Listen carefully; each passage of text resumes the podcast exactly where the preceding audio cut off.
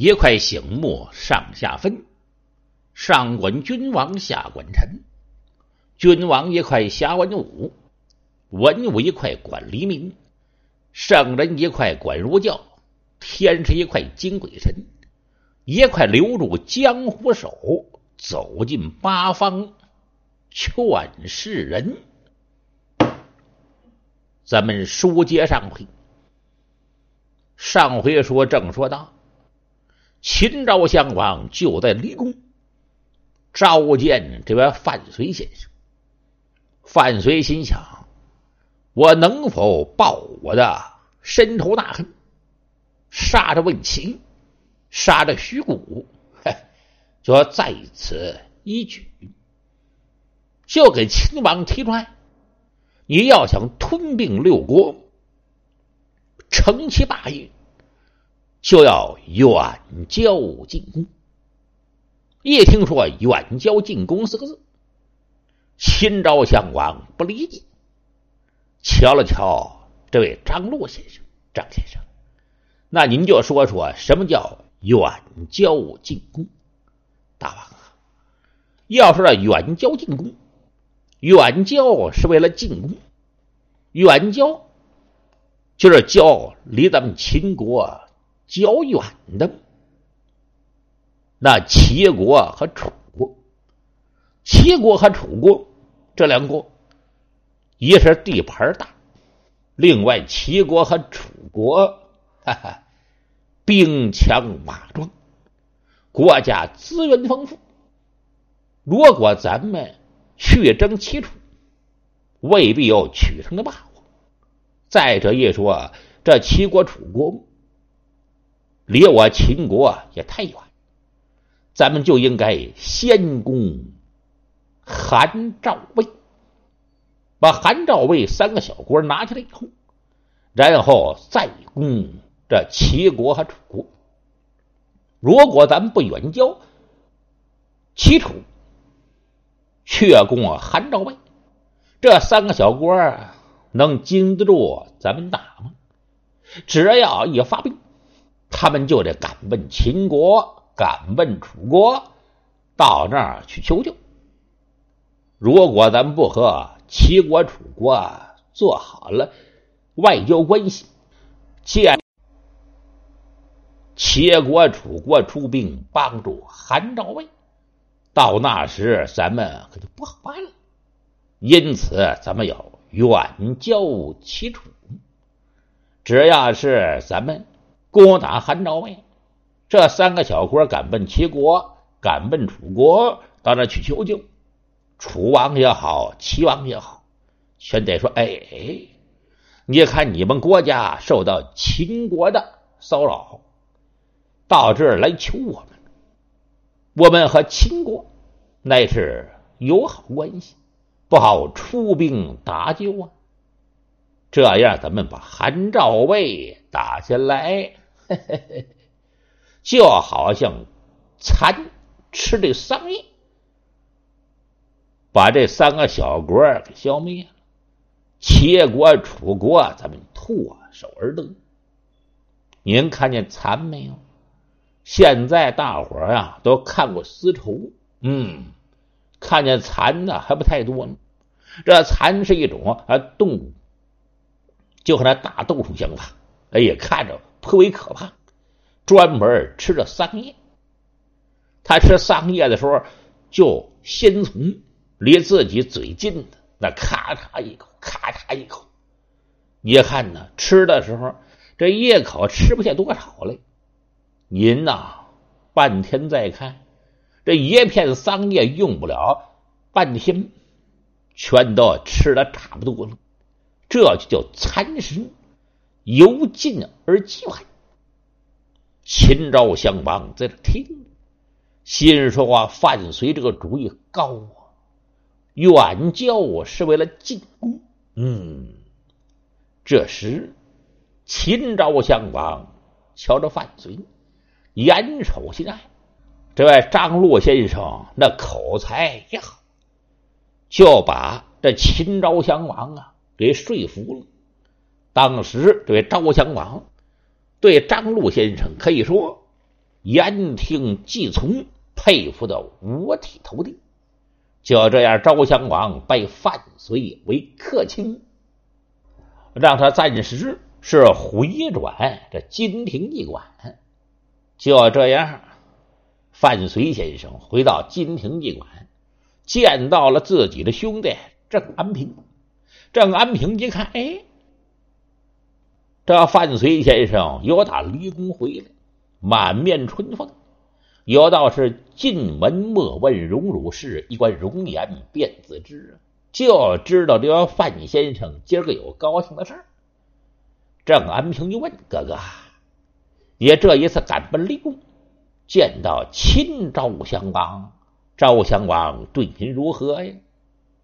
范睢一笑：“这一次我赶奔立功，亲赵襄王拜我为客卿。”哎呀！郑安平喜上眉梢，哥哥，现在你当了秦国的客卿，哎呀，哥哥，将来你就可以报大仇。范睢摇了摇头，我要想报我自己的深仇大恨，做这小小的客卿是微不足道，我还应该这说到这儿，范睢先生就把这话打住了。郑安平也没问。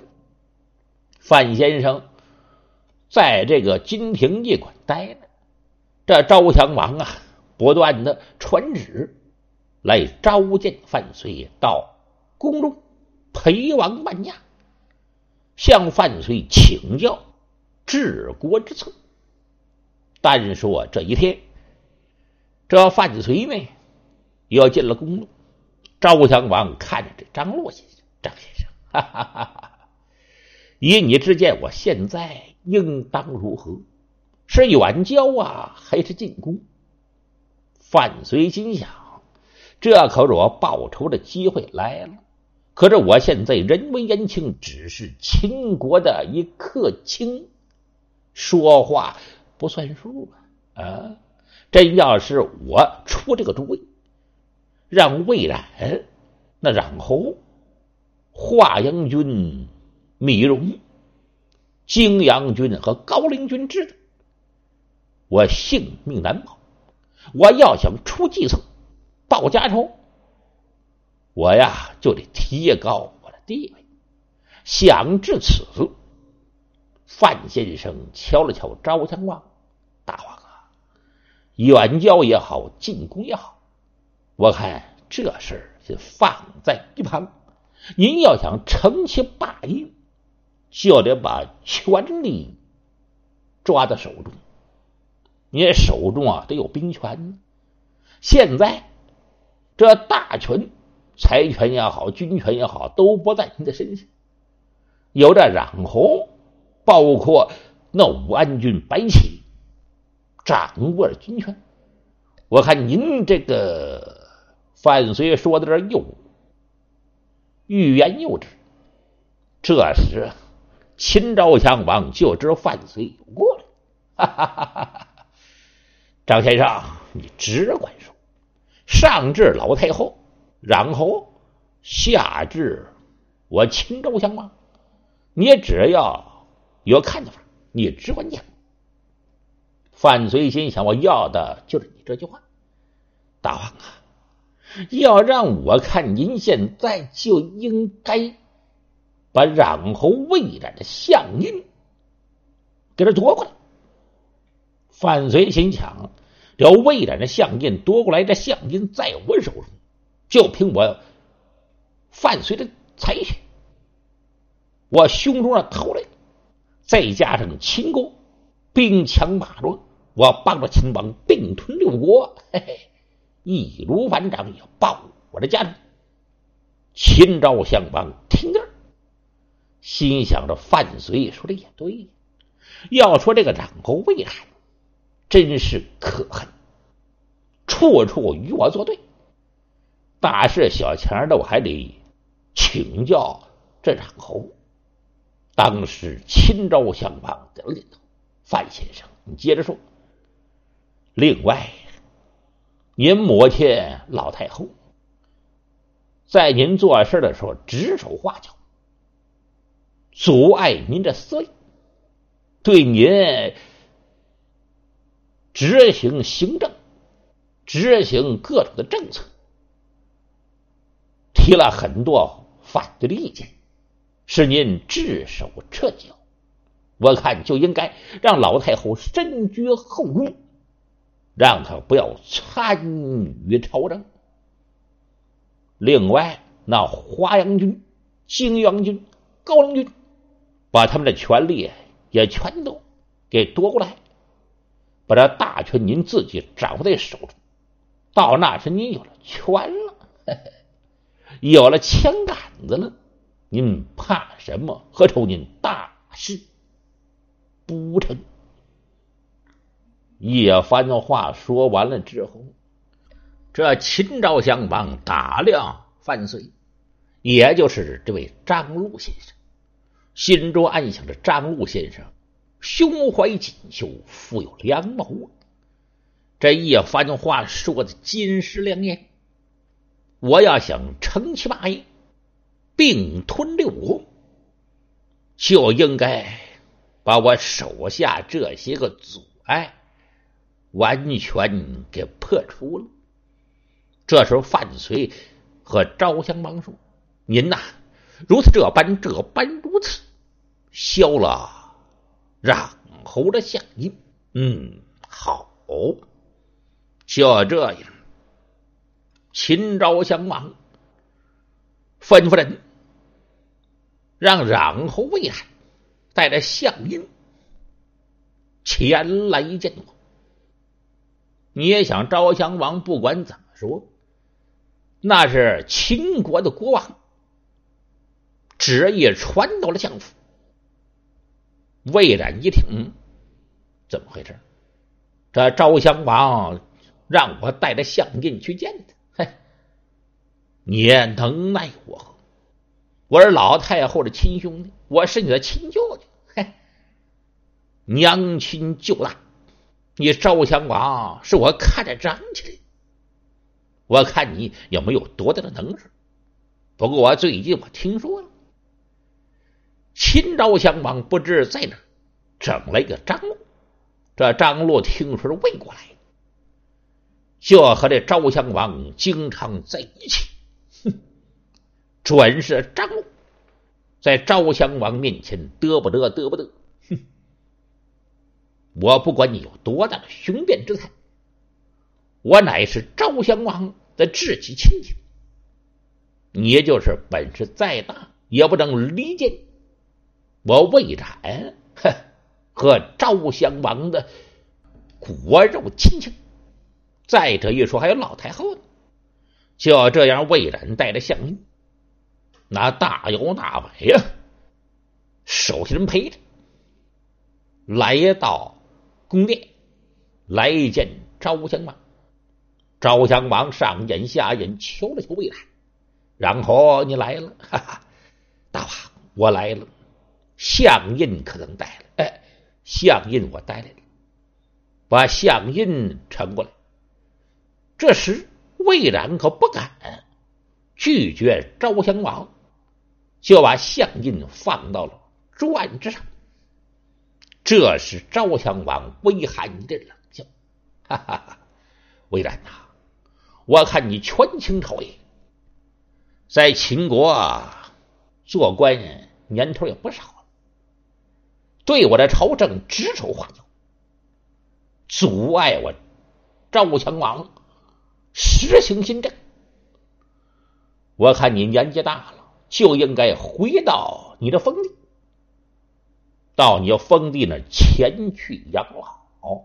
朝中的事你不用管，这相印就留在这儿吧。这魏然可没想到，赵襄王来这时候，当时魏然这眉目往起的一跳，魏然是刚要发作，有打周襄王身背后，嚓嚓过来几位武士。这武士一个个佩剑玄刀，凝眉泪目。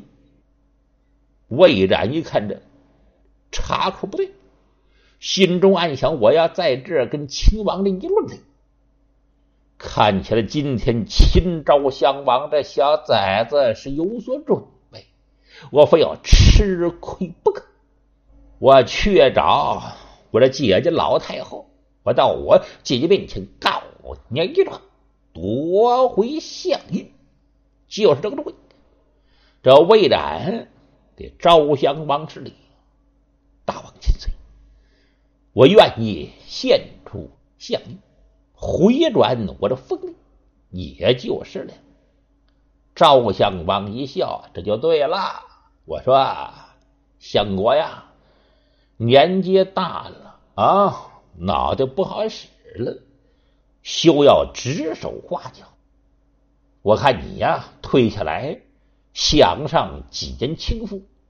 要是你家里金银财宝，你几世也用不完呐，相国。走吧，这魏冉呢，灰溜溜的有打秦王的王宫出来，憋气是在窝火呀。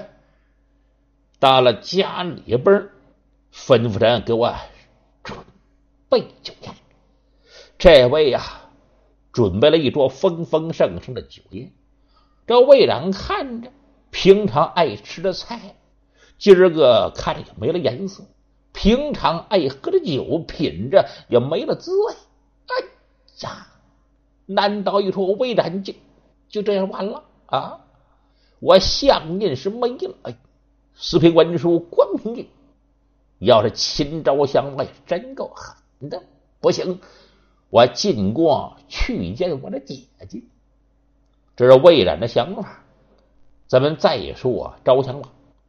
心想为了相印，你让我给得了，他肯定不死心，去找我的母亲老太后。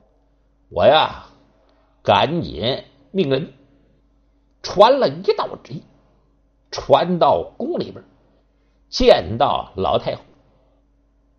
这道旨意写的非常委婉，说老太后年事已高，经常为国家操劳。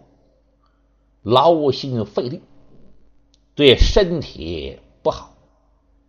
你从今以后就在后宫一带，不要再管理国家的朝政。朝廷上的事由我赵襄王一人处置，您不得再干预。如若再干预朝政，可别说我赵襄王。这话没往下说，老太后听到这儿，心想：赵襄王现在长大了，这翅膀硬了，自己手下有了不少的事，看起来呀，完了，我呀管不了他了。不过他心里想：嘿，有我兄弟魏冉，在这大丞相官军白起。我们有权利。他正想着呢，有人进来禀报老太后，让侯求见。哎呀，赶紧让他进来。让侯魏然进来，见着自己的姐姐。姐姐，我跟您说点事。什么事？今天呢？今天秦昭襄王让我带相印入宫。没成想到宫里边，我相印剥夺，让我回转封地，把我这官儿给我免了。哎呀，老太后听完了，心一翻转。哎呀，昭襄王这是下了手了。他正想的时候，他二兄弟米荣啊也来了，包括武安军白起全来了。老太后啊，不好了！我米荣的官也给罢了，白起也说我的官也给罢了，兵权全没了。老太后听至此，完了！看起来咱们大势已去。有人说了，赵襄王夺了魏冉老太或者权力，远交进贡是先攻哪国？这范绥先生。能不能顺利的为自己报仇？您是单听下回。